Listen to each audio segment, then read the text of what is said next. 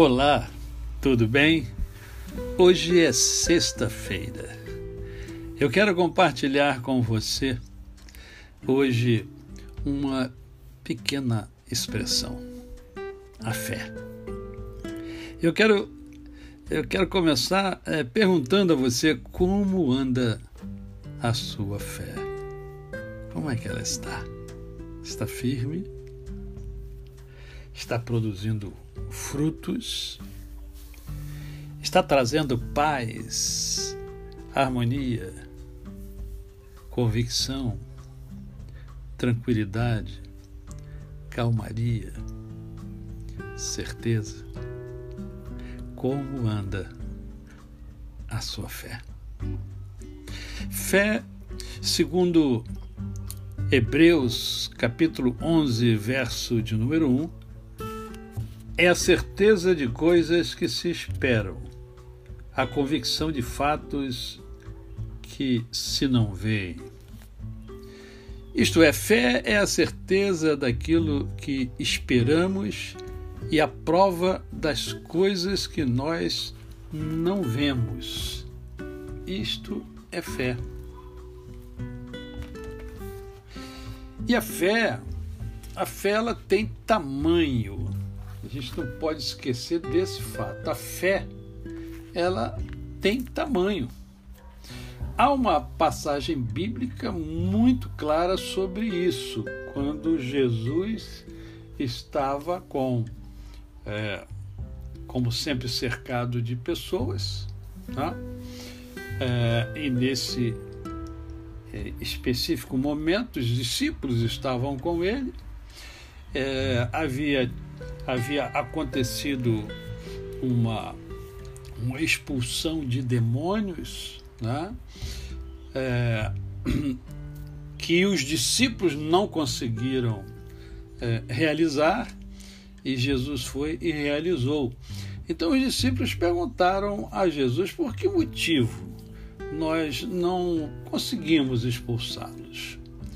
E Jesus então responde dizendo: é, vocês não conseguiram por causa da pequenez da vossa fé.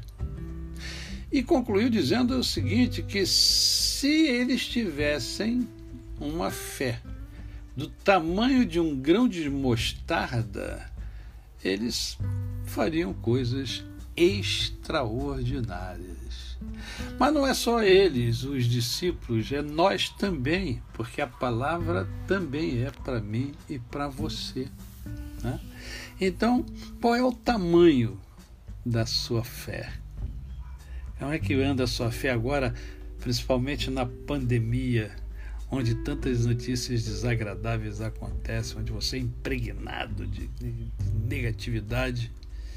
Como é que está a sua fé? Qual o tamanho dela? Eu quero lembrar você que a fé leva você além, além do imaginável até.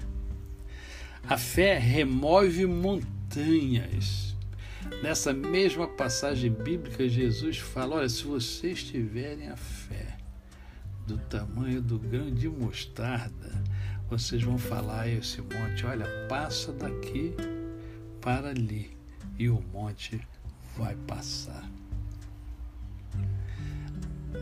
Talvez a sua fé esteja tão pequena que você esteja sorrindo agora. Sabe aquele sorriso de incredulidade?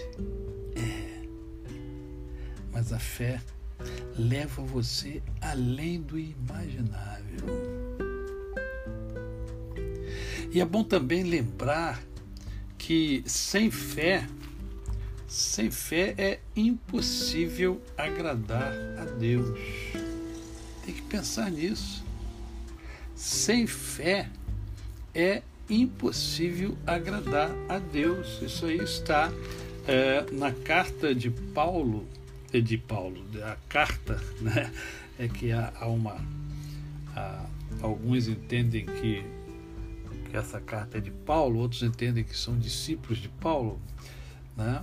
Eu entendo que é a palavra de Deus, que Deus deixou para nós, para nos fortalecer, para nos edificar, para nos levar além. Né? Mas no verso de número 6 do capítulo é, 11, do mesmo capítulo 11, né, diz assim: de fato, sem fé é impossível agradar a Deus, porquanto é necessário que aquele que se aproxima de Deus creia que ele existe e se torna galardoador dos que o buscam. Então, é, você quer agradar ao Criador, quer agradar ao seu Deus, ao seu Senhor, então você precisa ter fé. E eu quero finalizar esta reflexão vendo mais um texto com você, um texto que é sobejamente conhecido, que se encontra na primeira carta de Paulo aos Tessalonicenses, no capítulo de número 3, verso de número 7, que mostra-nos o resultado da fé.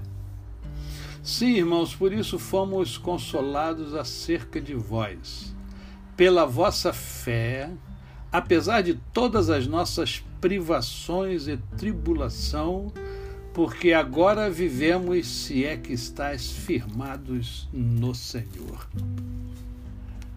A sua fé, ela serve, ela traz como resultado o fortalecimento do ânimo dos que estão ao seu redor. A sua fé, ela passa a servir como modelo, ela fortifica os que estão ao seu redor. Lembre-se de Eliseu. Eis que aquele homem que passa por nós é um santo homem de Deus, em razão da sua fé. E eu termino da mesma maneira que eu iniciei. Como anda a sua fé? A você, o meu cordial bom dia. Eu sou o pastor Décio Moraes.